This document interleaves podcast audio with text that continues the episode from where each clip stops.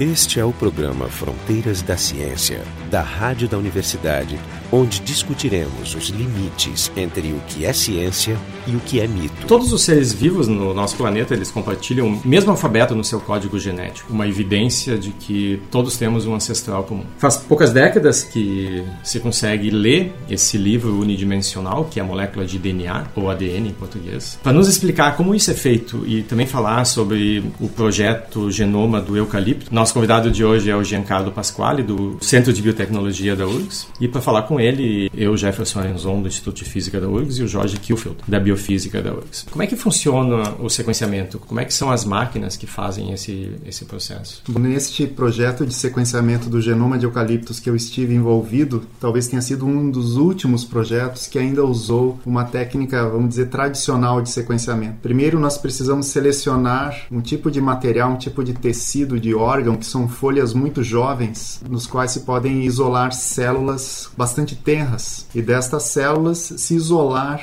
essa molécula que é o ácido desoxirribonucleico DNA. A certeza que nós temos de que o material que está sendo manipulado é do organismo de trabalho, no caso eucaliptos, é exatamente porque ele está livre de outros agentes contaminantes, sendo primordialmente DNA. Quando tu diz que você seleciona um, folhas jovens, se pega uma única árvore ou se pega um conjunto, se faz uma média? Eu não sei o acontece, por exemplo, no DNA, no projeto Genoma Humano. Se eles pegaram uma pessoa específica, se pegaram um grupo de pessoas, é, o caso do eucalipto é algo parecido? No caso do nosso projeto, foi sim uma única árvore que se chama Brasus, Bra de Brasil, Sus de Suzano, porque foi a empresa Suzano Papel e Celulose de São Paulo quem cedeu este material. No caso do projeto Genoma Humano, não. Foram dois projetos em paralelo, né? Um, um consórcio público, onde foram, se não me engano, 14 humanos representando diferentes raças ou origens humanas, e um projeto privado da famosa Acelera Genomics, onde foram sete humanos, entre eles o próprio coordenador. Então, no nosso caso, há uma razão pela qual se trabalhou com um único indivíduo, porque esta árvore ela é bastante heterozigota, ela funciona bem com uma diversidade muito grande de genes, ou seja, quando se tem um, um genes em homozigose, ou genes muito restritos, isto acaba deprimindo a espécie. Por exemplo, filhos de irmãos ou filhos de parentes tende a reduzir a um, uma carga genética que vai reduzindo a adaptabilidade. Em eucaliptos isso é fortemente regulado. Então os genes são muito diferentes, as sequências de DNA são muito diferentes. E nós escolhemos esta planta porque ela foi o máximo que se conseguiu de homozigose para simplificar o resultado de Então o que tu está dizendo é que existe um pequeno grau de variabilidade. Os genes de diferentes indivíduos eles são, são muito parecidos entre si. O que acontece? Os eucaliptos, assim como nós humanos, nós dizemos são diploides. Nós temos um conjunto de cromossomos que vem do pai e um conjunto de cromossomos que vem da mãe. Esses cromossomos, é claro que têm grandes regiões similares, mas têm particularidades. Se pegarmos um indivíduo que seja muito diferente de pai e mãe, é como se nós sequenciássemos dois genomas simultaneamente. Se nós pegarmos indivíduos que pai e mãe são muito parecidos, então é um só genoma, então o trabalho de sequenciamento é menor. Ou seja, tu está aumentando a superposição entre os diferentes genomas. Eu estou simplificando para chegar a um, vamos dizer, um genoma referência, que foi o caso de eucaliptos. Em humanos, claro, isto foi comparado até o recurso de levar o homem à lua em custos financeiros, em tempo, em dedicação, porque foram sete genomas num grupo, 14 genomas no outro. Na época era muito mais difícil. Muito mais, tudo. sem dúvida. O por heterozigótico, estamos falando numa, digamos, seria a biodiversidade natural da planta, que é muito adaptável a diferentes climas. Exatamente. Porque ela, ela sobrevive com muita pouca ou bastante água. Todos os eucaliptos são, as espécies de eucaliptos são oriundos da Austrália, mas a Austrália tem climas de hum. temperado a quase temperado até desértico, então realmente ele se adapta a climas diferentes, a condições de umidade diferentes, a solos diferentes e o genoma mostra, aliás, por que, que ele tem tanto sucesso nessa adaptação. Bom, vamos voltar atrás porque a gente acabou não explicando como é feito o, o, sequenciamento em geral, assim, não especificamente do eucalipto. Então eu comentei que primeiro nós temos de ter a absoluta certeza de que as moléculas de DNA que nós estamos isolando é de fato do do organismo alvo. As moléculas de DNA, elas são fitas. Essas fitas podem ser fragmentadas. Eu tenho um exemplo bem clássico assim, né? Um ser humano tem cerca de 37 trilhões de células no seu corpo. Esse número é muito difícil de precisar, de definir, mas sem tirar os micro-organismos, pois são é, os 37 você está trilhões contando só os de células. 10% das células que são nós mesmos. Provavelmente sim, são células humanas. Cada célula tem um núcleo, vamos falar só de DNA nuclear, e o nosso, nossos 23 pares de cromossomos, os nossos 46 cromossomos humanos, têm 3 bilhões de unidades. Isto considerando uma metade do genoma, já que ele é duplicado, nós somos diploides. Se nós emendássemos as 46 fitas de DNA, nós teríamos 2 metros e 10 centímetros de comprimento. Então, elas são fragmentadas de forma aleatória. É grande. É, é um dos maiores genomas entre animais. O humano, comparado a vegetais, isto aqui é quase nada. Pinheiros, por exemplo, tem genomas 100 vezes a 200 vezes maior que o genoma humano. O eucaliptus é muito menor que o genoma humano. Então, se o humano tem 3 bilhões de pares de base, ou 3 gigapares de base, o eucaliptus que nós sequenciamos, ele tem 640 mega, 640 milhões de pares de base. 20%. Por Forma pinheiro é tão maior? Por ser uma árvore tão antiga? Possivelmente sim. É porque ela é da anterior aos dinossauros. É, essa Nossa, obesidade genômica é principalmente pela atividade que a gente chama de elementos genéticos móveis, transposons, que são genes independentes que vão se replicando, duplicando, copiando-se no, no genoma. O que é interessante é que um pinheiro, o eucaliptus ou a planta mais simples que se conhece, que tem um genoma de 120 milhões de pares de base, tem exatamente o mesmo número de proteínas, tem as mesmas funções biológicas, os mesmos metabolismos. E lá tem uma redundância e eventualmente uma reserva técnica para adaptação. Né? Muitos fazem essa associação com sistemas de informática, né, de proteger o que é realmente essencial, colocando várias outras informações que não são essenciais, onde podem ocorrer falta de luz ou mutações ou danos sem E esses trechos que no DNA se sabe que não codificam nada, nas plantas eles são mais frequentes, menos frequentes? Nós não podemos generalizar em plantas, porque realmente, considerando o tamanho de genoma, é muito grande a, a variação. Então, nós vamos de 120 milhões a quase 2 trilhões. Mesmo em um só grupo de plantas, essa variação é muito grande. Em animais não chega a ser tão grande essa variação. Não, né? absolutamente não é. Exceção dos anfíbios. Que são esquisitos. Né? Realmente eles têm genomas bastante diferentes do, do anfíbio mais simples ao anfíbio mais complexo. Digamos, passa genomas que são muito menores do que peixes e outros genomas que são maiores que mamíferos. Isso Pois é é. uma Isso porque eles são flex ou... Provavelmente.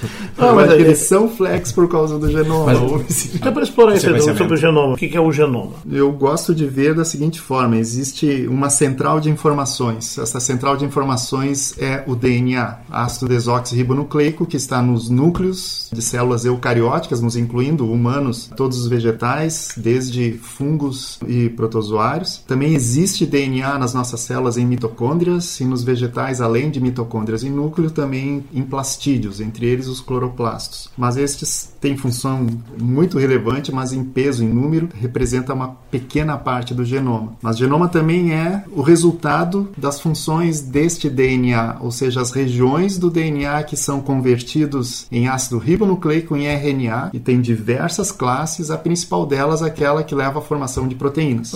E proteínas para uma célula são formigas operárias de um formigueiro. São as proteínas que sintetizam ou que fazem parte da síntese de todas as moléculas e macromoléculas celulares, fazem a comunicação de uma célula com a outra e reconhecem funções, ou seja, são sensores. Proteínas sintetizam proteínas, os ácidos nucleicos, os lipídios, açúcares. Então, o genoma é o conjunto destas funções todas, mas por definição é a informação guardada nesta molécula de DNA. O genoma ele contém a informação para isso, mas a rigor nem todo o genoma codifica proteínas.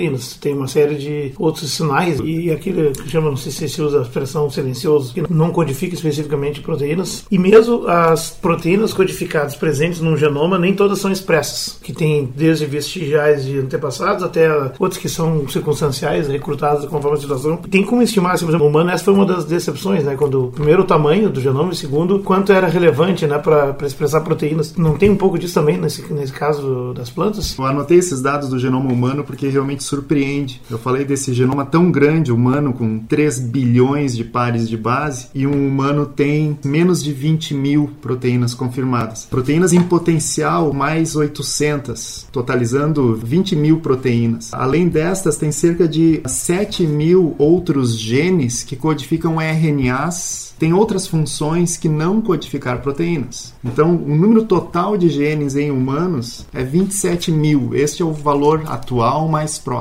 Antes de 2002, quando o rascunho do genoma humano foi publicado, se acreditava que o humano tinha 100 mil a 120 mil genes, porque afinal de contas nós somos muito complexos, Sim. muito evoluídos, muito inteligentes. Foi um choque narcisístico. E esse número é baseado em algum genoma que se já tinha feito na época, ah, menor? Não, ou... era uma estimativa pelo número de proteínas que se uh, avaliava, né? porque as proteínas é. sofrem processamento após a sua síntese, elas sofrem muitas modificações. Então, uma proteína que tem um formato na, logo após a síntese, ela pode dar origem a várias outras uhum. por processamento. E o que acontece aí, comparando com eucaliptus, que é um, uma planta que tem um genoma médio para pequeno, não é um grande genoma. Eucaliptus tem 36 mil genes codificadores de proteínas. Então, é quase o dobro do que um humano em codificação de proteínas. Ou seja, nós e não estamos um... nem no nível das plantas ainda. Não, mas necessariamente as plantas têm um metabolismo mais complexo. É, isso eu gosto de falar em aula também. As plantas são anteriores, são anteriores e mais complexas.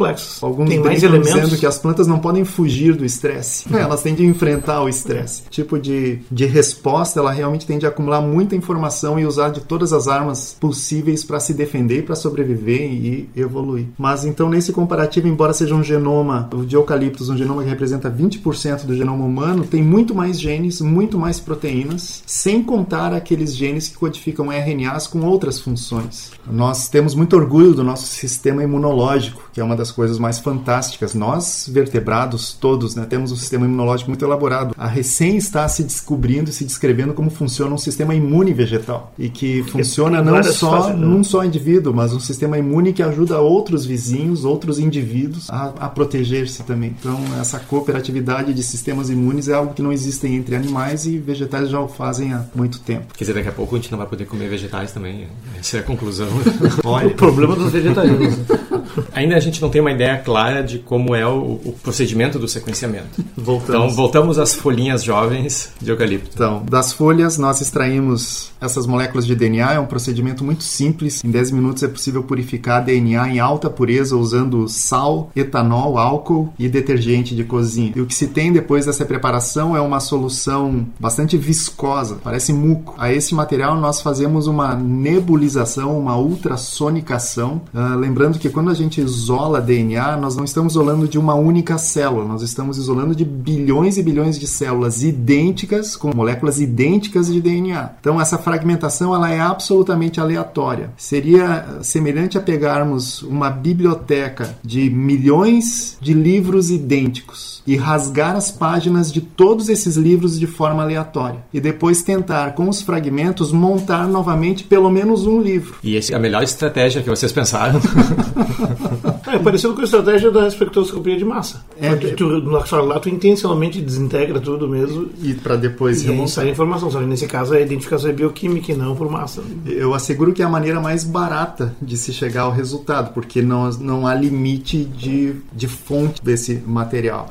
Tá, e como é que tu faz para ter certeza que nesse processo de fragmentação são só aqueles livros originais que foram rasgados e não a, a agenda da bibliotecária, a mesa, é. uma planta que estava ali? É, tu pode pegar possível. vírus, pode pegar outras células de é, é bem né? possível que estes estejam presentes, mas eles seriam uh, uma contaminação muito tênue frente ao volume de DNA que, que se está sequenciando. Mas nós estamos lendo ACGT, o alfabeto é de quatro letras. Só que a frequência de ACGT, a forma como está organizado, é típico para cada organismo. Então, se há eventualmente contaminação por vírus, ou fungo, ou mesmo DNA mitocondrial e de cloroplastos, à medida que vão se gerando aqueles bilhões e bilhões de fragmentos, é possível filtrar por ferramentas de informática o que é o padrão majoritário daquilo que é minoritário. Por ocorrência.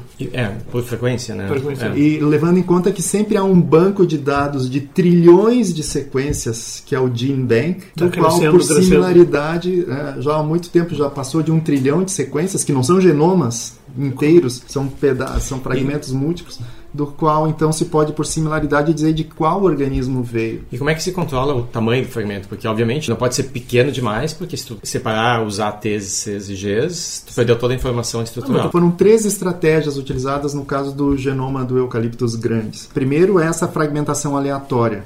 Foi utilizado um sistema de nebulização, passar água ou uma solução de DNA por um orifício muito pequeno sob alta pressão. Então, esta pressão define o quanto o DNA vai ser fragmentado. Se usar uma pressão muito grande, por exemplo, vou gerar uma média de tamanhos de fragmentos de 10 mil pares de base. Se eu usar pressões mais baixas, vai ficar na média 100 mil a 1 milhão de pares de base. O principal equipamento utilizado no sequenciamento, que aí vai ler base ou unidade por unidade do DNA, ele ler mil bases a 1.300 bases. Então, mesmo que os fragmentos sejam de 10 mil, os equipamentos são capazes de ler 1.100 de um lado, 1.100 do outro. Mas se eu tiver um outro fragmento que tem mil bases a menos e leio as extremidades, vai se montando, assim como eu comentei. Se rasgar a mesma página da mesma história de diferentes formas, eu consigo ler o que está sendo escrito pela lógica do que vem depois, por a sobreposição de textos. Tu falou que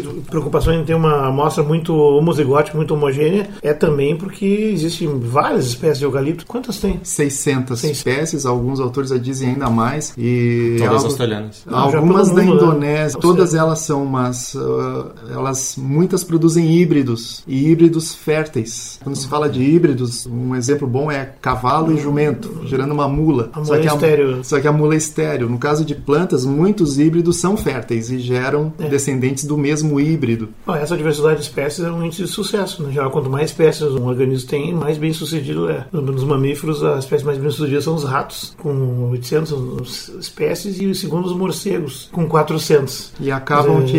Exatamente porque tem tudo que é nicho. Né? E para atingir esta especiação, foram ao longo de milhares de anos gerando híbridos que se isolaram e se especializaram naquela área, né? Já já os, já- já os humanos são uma única espécie e tu também encontra em todos os nichos. E uma É, única é outra estratégia. Né? No caso, se dá para falar que esses eucaliptos introduzidos nos últimos, vamos dizer, 200 anos, que que está sendo 100 colocado, anos, um pouco na- mais de 100 anos no Brasil. mas nas Américas, própria Europa Ah, sim. já faz mais. Tem espécies já especiadas fora da Austrália. Não, não, elas têm. Eu não, eu não sei responder exatamente para esta questão, mas o Brasil, como um dos países de maior sucesso no plantio comercial de eucaliptos para fins de produção de celulose, papel, chips que são usados para a produção de energia térmica, agora isso é ou seria um carvão vegetal, mas também para vários outros fins. As empresas e grupos que fazem melhoramento buscam na Austrália espécies originais para fazer seus cruzamentos e gerar novos híbridos, além daqueles adaptados ao Brasil. Enfim, tu falou que tem genoma inteiro, que tem um trilhão, ou mais de um trilhão de genomas. De genes, de Genes, sequências de DNA sequência. depositadas Mas no genomas inteiros. De plantas, Tá? Algumas dezenas, né? ah, Não, de, gen- de organismos. Para vegetais são só 16. 16 genomas completos, bem montados, bem anotados e confiáveis. Existem muitos outros genomas não acabados, e aí é realmente vai a centenas. Somando de animais e micro-organismos e tal, não deve dar uma centena também, porque isso é uma coisa dos últimos 10, Ba- 15 anos. O, o que é importante dizer, esse genoma de eucaliptos levou 10 anos para ser finalizado. Essa é a minha pergunta. Quanto tempo levou para fazer isso? Vamos dizer assim, o sequenciamento em si não foi mais de dois anos, mas a montagem, o ressequenciamento de determinados trechos que ficaram com buracos, com gaps, com falhas, isto levou bem mais tempo e montar e confirmar. Mas hoje, ah, um genoma bacteriano é sequenciado em 5 horas. Um genoma bacteriano como o Escherichia Que é coli, que vive na né? nossa flora intestinal, tem 5 milhões, 4 milhões e meio de pares de base. Isto é feito em dois dias. Essas empresas que fornecem o sequenciamento individualizado, quanto tempo elas levam? Eles não fazem sequenciamento do genoma, eles fazem a identificação de determinados. Não é completo. Não, não é o genoma completo humano. São cerca de mil ou algumas centenas de. É muito caro para ser um negócio, isso tem que ser um. Custa um 99 consórcio. dólares por humano, é muito barato. Uma no- simples biblioteca pra, de uma bactéria custa 5 mil dólares para E se no, fazer. e no hoje. caso, por exemplo, do teste de paternidade, se usa um fragmento específico que é pequeno. É um né? marcador. né? Alguns. Envolve sequenciamento de DNA ou simplesmente a comparação de padrões de bandas de DNA, mas de regiões bem. Mas a pergunta é assim, o procedimento é semelhante ao sequenciamento global, só que é especializado, pequena fração? Não, no ou é teste de outra paternidade não se chega a fazer. Pode-se usar sim sequenciamento, mas é um perfil de falo bandas. Hoje as técnicas mais modernas nem são eletroferogramas como resultantes, que na bem da verdade é também bandas num- que se observa num gel. Mas não, não é necessário realizar sequenciamento de DNA. A gente chama de fingerprinting de DNA. É um padrão de bandas únicos, como fingerprinting, né? impressão digital, dactiloscopia. Aquilo lá já conta, já conta um Isso, é típico de cada um de nós. E o que nos leva então ao produto desse trabalho incrível que vocês tiveram por esse tempo, uma publicação que saiu na revista Nature, na edição de 19 de junho. Então, é uma publicação de enorme importância. O genoma do eucaliptus grandes. Eu estou vendo aqui, ele tem um aspecto de artigo de física de partículas, ou seja, tem aí um, mais de 40. Quantos 80, autores? 80, São 80 autores. autores. brasileiros, que são em número de 12. E aí eu ia perguntar, esses 12 brasileiros trabalharam em diferentes frontes ou alguma especialidade nessa divisão de papéis? Porque isso aqui envolve as medidas iniciais e, como falaste, uma série de reconfirmações e testes bem cautelosos para poder fechar o pacote. Levou 10 anos. A nossa participação iniciou em 2002, quando no Brasil nós tivemos a aprovação de um projeto chamado Genoliptus, Rede Brasileira de Pesquisa do Genoma de Eucaliptos. E foi um projeto muito mais do que só sequenciamento de DNA. Nós tivemos, foi um projeto de genética, reunindo pesquisadores de várias empresas produtoras de celulose e papel, que são as empresas que possuem os melhores e maiores programas de cruzamento e seleção. E nós fizemos exatamente isto: cruzar e selecionar progenes de eucaliptos de espécies das diferentes empresas. E a partir dali fizemos avaliação do comportamento dessas plantas em campo. A minha parte em particular foram as bibliotecas de genes e sequenciamento de DNA, toda uma parte de caracterização da madeira de eucaliptos em aspectos então de engenharia de, de madeira, engenharia da parte de produção. Então os brasileiros entraram em todas as frentes, desde, também desde a genética sistemática, taxonomia, a geração de dados, a avaliação da expressão de genes e por isso os 12 brasileiros que estão autores nesse trabalho, todos eles são chefes de grupo. A contribuição vem daquele trabalho de 2002 Tem uma, uma quantidade grande de referências. Não, Não, não, não grande tem- até. não, porque- Nature as limita. O que, que acontece? Além da publicação que tem estas seis páginas, há 101 páginas De material de su- material suplementar. E Exatamente. lá sim tem uma Aqui lista de referências 50 muito referências só. grande. Isso. O material suplementar tem mais 70 referências. O método. Há pelo menos dois sites da internet onde se pode acessar publicamente gene a gene, marcador por marcador genético, todas as informações então Os dados são públicos. São Sugestão para leitura de férias. Né? Mas então, assim, uma pergunta natural que vem, assim, que as pessoas estão se perguntando, porque eucalipto é uma planta exótica no Brasil, mas uma planta de enorme importância econômica. Essa é a grande razão por que o eucalipto? Sim, nós tivemos uma reunião na África do Sul num dos eventos que discute a biotecnologia de espécies arbóreas e foi exatamente a oportunidade de reunir esses três primeiros autores, Zander Mayburg, Dario Grattapaglia e Jerry Tuscan, quando então, pelo a pedido do JDI, foi solicitado qual seria um novo organismo de relevância econômica mundial para sequenciamento. Já se tinha sequenciado o genoma de soja, de algodoeiro, de trigo, de milho, que são evidentemente Principais alimentos. commodities. Arroz? Commodities. Arroz, várias vezes. Não, Ah, arroz é mais complicado, porque tem mais espécies ainda. É um negócio louco. São 21 espécies, mas o milho, por exemplo, tem um genoma muito maior. A aveia tem um genoma, e não se sequenciou ainda a aveia porque é um genoma muito grande. Para o Brasil, tirando estas commodities, especialmente soja, milho, arroz, como produto de exportação industrializado, as pastas químicas da madeira, em outras palavras, é celulose e papel, Lignina. representam só perdem para aviões da Embraer, automóveis e peças de automóveis. Então, como produto industrializado, o Brasil exporta mais de 90% da sua produção de celulose e papel e é 100% oriundo de florestas plantadas, de pinos, pouquíssima coisa de acácia e muito eucaliptos. Então, esta é a razão econômica econômica e o mesmo vale para países como os escandinavos, que são também grandes produtores, Estados Unidos, Canadá, Japão. O Japão não tem área florestal e, no entanto, ele importa madeira fragmentada, chips de eucaliptos do Brasil para produzir papel. Zé, eu ia te perguntar qual é, em que formato essa madeira é exportada. Ela, ela sofre algum processamento? Tem algum valor agregado ou ela é bruta? Ela pode ser exportada, como eu disse, como serragem, né? É uma forma mais grosseira de serragem. Ela pode ser exportada como blocos de papelão de um metro cúbico. Então esse papelão bruto que se usa em embalagens é algo ainda mais bruto, que é a celulose do qual se eliminou ou se extraiu grande parte da lignina, que é o outro polímero que compõe o componente principal da madeira. Seria a parte da lenha, mas o que queima, né? É exatamente o que tem o maior poder energético na queima, quanto maior o teor de lignina, melhor para gerar energia. Então essa a razão é econômica, sim, a escolha do eucaliptus é uma razão econômica. Segundo, é um genoma pequeno comparado com pinos e outras, outros pinheiros, que facilita o trabalho de sequenciamento. O Brasil, então, é o segundo maior plantador de eucaliptos no mundo, depois da Índia, mas é um que tem as florestas plantadas de maior produtividade no mundo. Nenhum outro lugar no mundo se planta árvores colhendo-as sete anos depois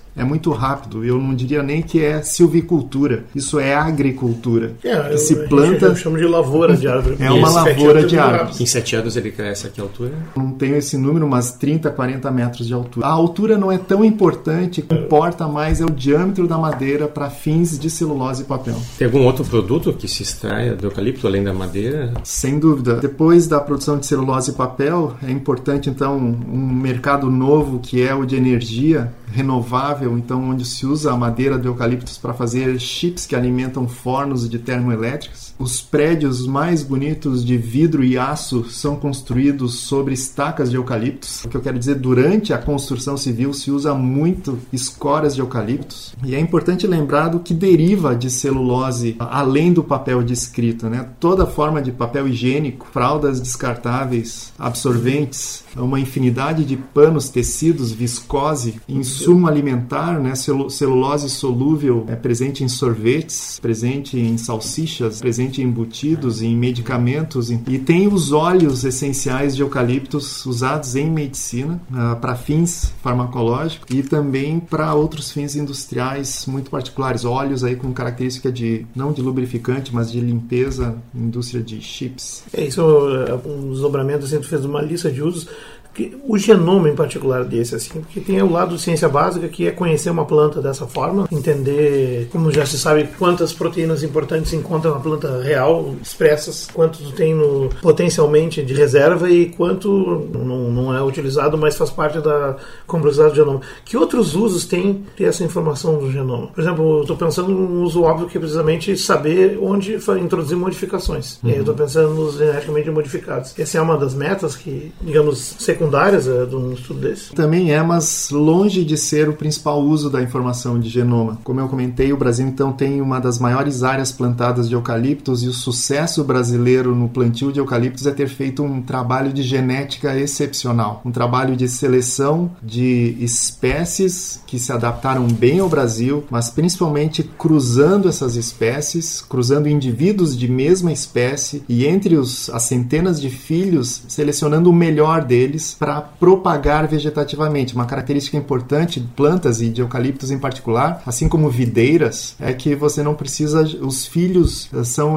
bem da verdade, são clones. Clonagem por propagação vegetativa, é estacas. Então, uma única planta pode, em um ano, gerar um milhão de filhos sem passar por semente, ou seja, só cortando galhos, pequenos galhos e multiplicando. Por então, isso é feito é... em laboratório, essa parte de germinação da... Não necessariamente em casa, não. Há uma pequena empresa, de uma antiga empresa a empresa Riocel, aqui de Porto Alegre, ela produzia 360 mil mudas por mês de eucaliptos. Hoje, a celulose rio-grandense produz mais de um milhão de mudas por mês de eucaliptos por propagação vegetativa em viveiros de multiplicação. Uhum. Então, o que, que acontece? Associado a esse trabalho de cruzamento e seleção de indivíduos, há todo um trabalho de genética utilizando marcadores, o mesmo teste de paternidade, onde não se faz sequenciamento. E se pode associar uh, várias ferramentas de biologia molecular exatamente no mapeamento genético, que não chega a ser o sequenciamento de todo o genoma, mas daqueles que são os genes importantes para resistência a doenças fúngicas, a insetos, a tolerância a geadas, maior tolerância à seca, maior velocidade de crescimento, ainda mais. Então, estas características se associam. E também, claro,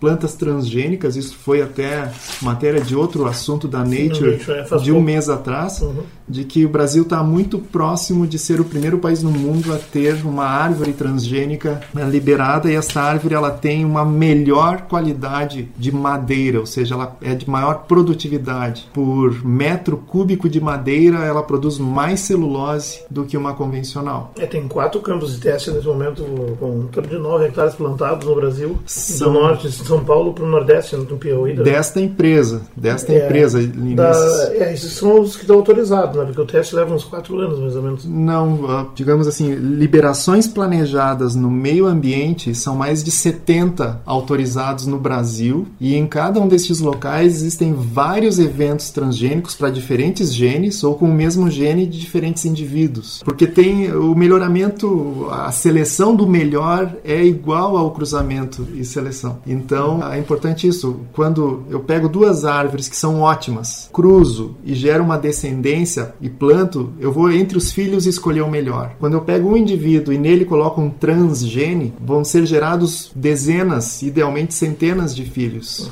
Também é preciso escolher o melhor deles para depois propagar. E que esse é a seleção trabalho... artificial, provavelmente. Exatamente. Então esse foi Fronteiras da Ciência. Hoje a gente falou sobre esse trabalho no estilo Big Data do sequenciamento sequenciamento do genoma. Nosso convidado de hoje foi o Giancarlo Pasquale, do Centro de Biotecnologia da URGS. E também estiveram Jorge Kilfield, da Biofísica da URGS, e eu, Jefferson Enzon, do Departamento de Física, também da URGS. O programa Fronteiras da Ciência é um projeto do Instituto de Física da URGS, técnica de Gilson de Césaro e direção técnica de Francisco Guazelli.